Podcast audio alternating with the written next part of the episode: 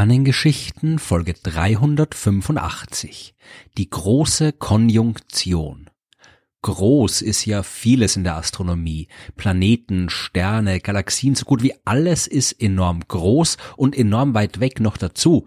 Das große Dingens, um das es in der heutigen Folge geht, ist aber genau genommen gar kein Ding, sondern ein Zustand beziehungsweise ein Ereignis.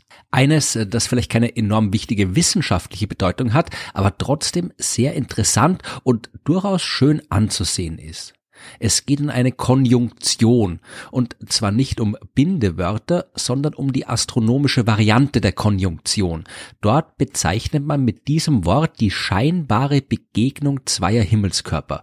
Das scheinbar ist wichtig, denn wenn es keine scheinbare, sondern eine reale Begegnung ist, dann wird sowas nicht Konjunktion, sondern Kollision genannt und um die soll es heute nicht gehen. Sehr viel von dem, was wir von der Erde aus am Himmel sehen, ist scheinbar, was nicht heißen soll, dass das alles nur Fantasie ist, ganz im Gegenteil. Aber wir haben eben einen ganz speziellen Beobachtungsort. Wir befinden uns auf der Erde, also einem Planeten, der sich mit einer Geschwindigkeit von knapp 30 Kilometer pro Sekunde um die Sonne herum bewegt, was wir aber nicht wahrnehmen. Wir haben immer das Gefühl, wir wären unbewegt und im Zentrum des Ganzen. Sterne, Planeten, Sonne, Mond, alles bewegt sich um uns herum herum und wir bewegen uns nicht, was aber eben, wie gesagt, nur der scheinbare Anblick der Dinge ist. Jetzt wird es aber langsam Zeit, nicht mehr ganz so unkonkret herumzureden, sondern zuerst mal genau zu erklären, was jetzt eine astronomische Konjunktion ist. Es kann zum Beispiel vorkommen, dass wir die Venus fast unmittelbar neben dem Mond am Himmel sehen können. In der Realität befinden sich Mond und Venus natürlich immer weit voneinander entfernt. Der Mond ist immer circa 400.000 Kilometer von der Erde weg und die Venus kann der Erde nicht näher als 38 Millionen Kilometer kommen. Wenn wir also die Venus und den Mond direkt nebeneinander beobachten, dann ist das nur eine scheinbare Nähe, aber eine, die sehr schön anzusehen sein kann. Und Konjunktion genannt wird. Natürlich nicht nur im Fall von Venus und Mond. Der Mond und die Planeten bewegen sich ja um die Sonne und die Erde, von der wir das alles beobachten, bewegt sich ebenfalls. Das heißt, die relativen Positionen von Sonne, Mond und Planeten, die ändern sich aus unserer Sicht ständig und immer wieder mal kann es vorkommen, dass zwei oder auch mehrere dieser Himmelskörper einander am Himmel nahe kommen. Es gibt jetzt keine exakte Definition, was einander nahe kommen bedeutet, aber halt auf jeden Fall so nahe, dass es irgendwie auffällig ist definitiv immer wieder auffällig war und ist das Zusammentreffen der beiden größten Planeten des Sonnensystems, Jupiter und Saturn, die auch ohne Hilfsmittel hell am Nachthimmel leuchten. Deswegen nennt man eine Konjunktion dieser beiden Himmelskörper auch die große Konjunktion. Aber nicht nur das, es gibt in diesem Fall noch ein paar weitere Besonderheiten. Um die zu verstehen, müssen wir uns kurz mit der synodischen Periode beschäftigen. Wenn wir normalerweise davon reden, wie lange ein Planet für eine Runde um die Sonne braucht, dann meinen wir die Zeit, die zum Beispiel die Erde benötigt, um in Bezug auf irgendeine fixe Richtung im All wieder an der gleichen Stelle ihrer Umlaufbahn angelangt zu sein. Das nennt man siderische Periode und die dauert bei der Erde bekanntlich 365,25 Tage. Eine synodische Periode hat die Erde allerdings nicht, weil damit der Zeitraum bezeichnet wird, den ein Himmelskörper benötigt, um in Bezug auf Sonne und Erde wieder die gleiche Position einzunehmen. Nehmen wir einmal an, die Erde und der Jupiter befinden sich beide auf der gleichen Seite der Sonne und der Abstand zwischen ihnen ist minimal. Oder anders gesagt, Sonne, Erde und Jupiter stehen in einer Linie. Und jetzt lautet die Frage, wie lang dauert es von diesem Zeitpunkt, bis genau diese Konfiguration ein zweites Mal eintritt? Dazu müssen wir die Geschwindigkeiten betrachten, was wir jetzt aber nicht in den üblichen Kilometern pro Sekunde tun, sondern in anderen Einheiten. Wir rechnen in Winkelgeschwindigkeiten. Die Erde bewegt sich in einem Jahr um 360 Grad, was nichts anderes heißt, dass sie in diesem Jahr, also in 365 Tagen, einmal um die Sonne kreist. Ihre Winkelgeschwindigkeit beträgt also 360 Grad pro 365 Tage. Der Jupiter braucht knapp zwölf Jahre für eine Runde, also für 360 Grad. In Tagen ausgedrückt sind das 4333 Tage und seine Winkelgeschwindigkeit ist demnach 360 Grad pro 4333 Tage. Äh, keine Sorge, die ganze Rechnerei hat einen Sinn, das führt uns zu genau dem, worum es geht. Wir ziehen jetzt die eine Winkelgeschwindigkeit von der anderen ab. Und wenn wir das in dem Fall tun, lautet das Ergebnis 0,9. Hurra, aber was sagt uns das jetzt? Das ist auch eine Geschwindigkeit und zwar natürlich wieder eine Winkelgeschwindigkeit. Es ist die Geschwindigkeit, mit der sich der Winkel zwischen den beiden Planeten verändert. Okay, ich weiß, das wird langsam ein bisschen verwirrend. Wir haben einen Winkel, der sich mit einer Winkelgeschwindigkeit ändert. Aber es ist wirklich ganz einfach.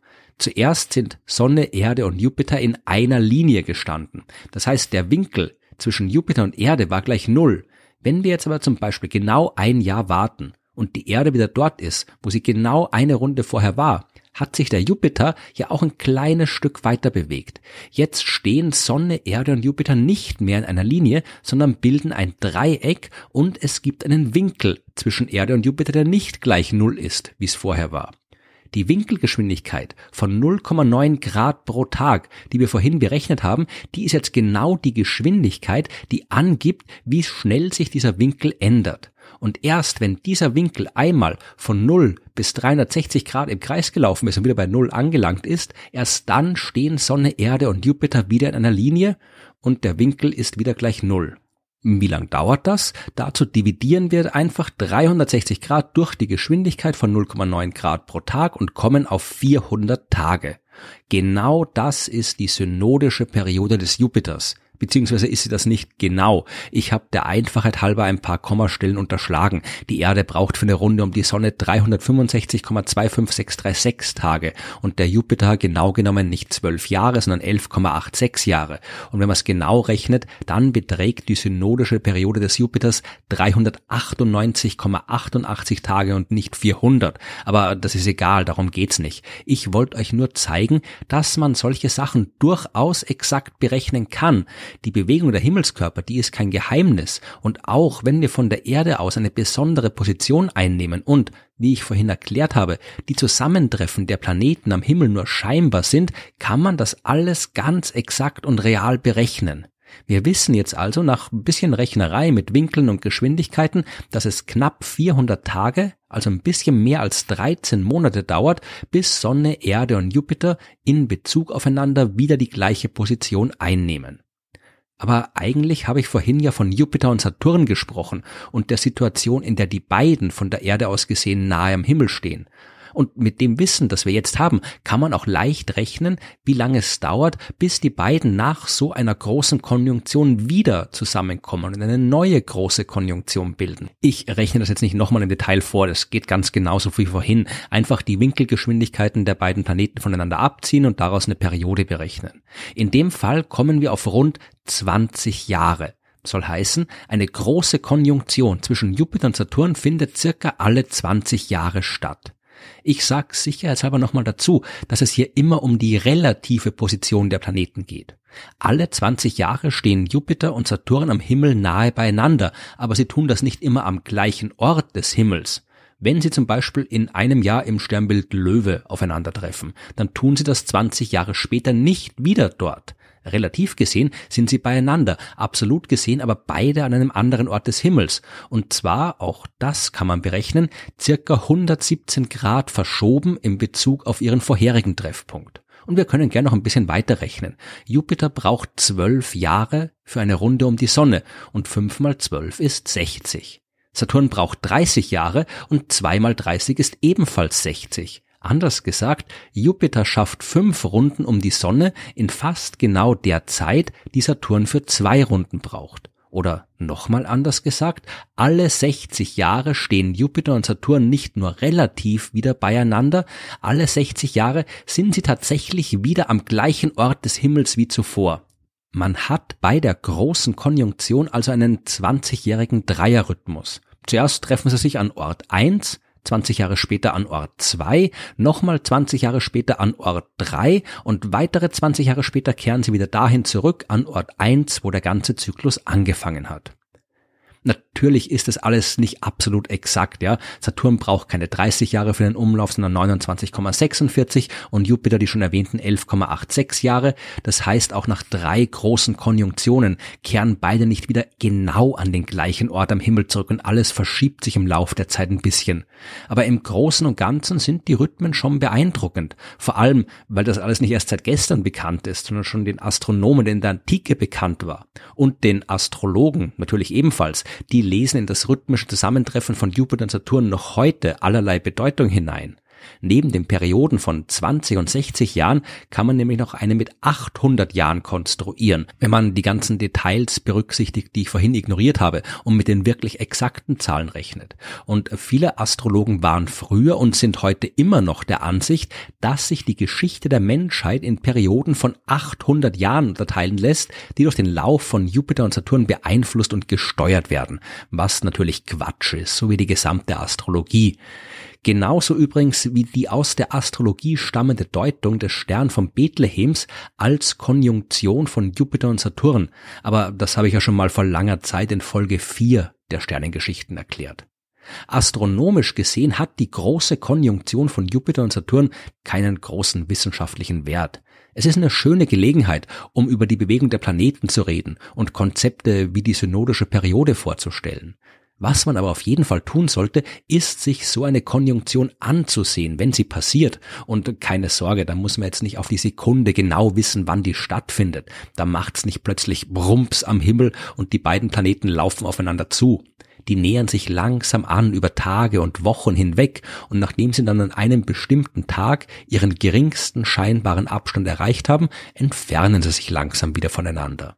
Je nachdem, wie nahe sie sich kommen, kann es dann rund um die eigentliche Konjunktion aber wirklich sehr beeindruckend aussehen. Dieser geringste Abstand, der kann nämlich durchaus unterschiedlich sein. Bei der großen Konjunktion am 28. Mai 2000 waren beide Planeten ein ganzes Grad am Himmel voneinander entfernt. Das entspricht ungefähr dem doppelten scheinbaren Durchmesser des Mondes. Das heißt, äh, zwischen Jupiter und Saturn am Himmel hätte man noch zwei Vollmonde reinquetschen können. Man hat zwar schön beide Planeten gesehen, aber jetzt extrem nahe waren die sich nicht. Rund 20 Jahre später, am 21. Dezember 2020 bei der nächsten großen Konjunktion, da sind sie sich viel näher gekommen, bis zu einem Abstand von nur sechs Bogenminuten. Und weil beide Planeten ja auch sehr hell leuchten, überstrahlen sie sich dabei quasi gegenseitig, sodass mit freiem Auge wirklich nur noch ein einziges helles Licht sichtbar ist. Nochmal 20 Jahre später stehen die dann wieder weit voneinander entfernt, weitere 20 Jahre später passen ebenfalls noch zwei Vollmonde dazwischen und erst 60 Jahre später im März 2080 kommen sie sich wieder extrem nahe. Das ist die große Konjunktion von Jupiter und Saturn, ein großer und schöner Tanz am Himmel, der schon lange stattgefunden hat, bevor Menschen dabei zugesehen haben und noch stattfinden wird, wenn wir schon längst nicht mehr hinschauen.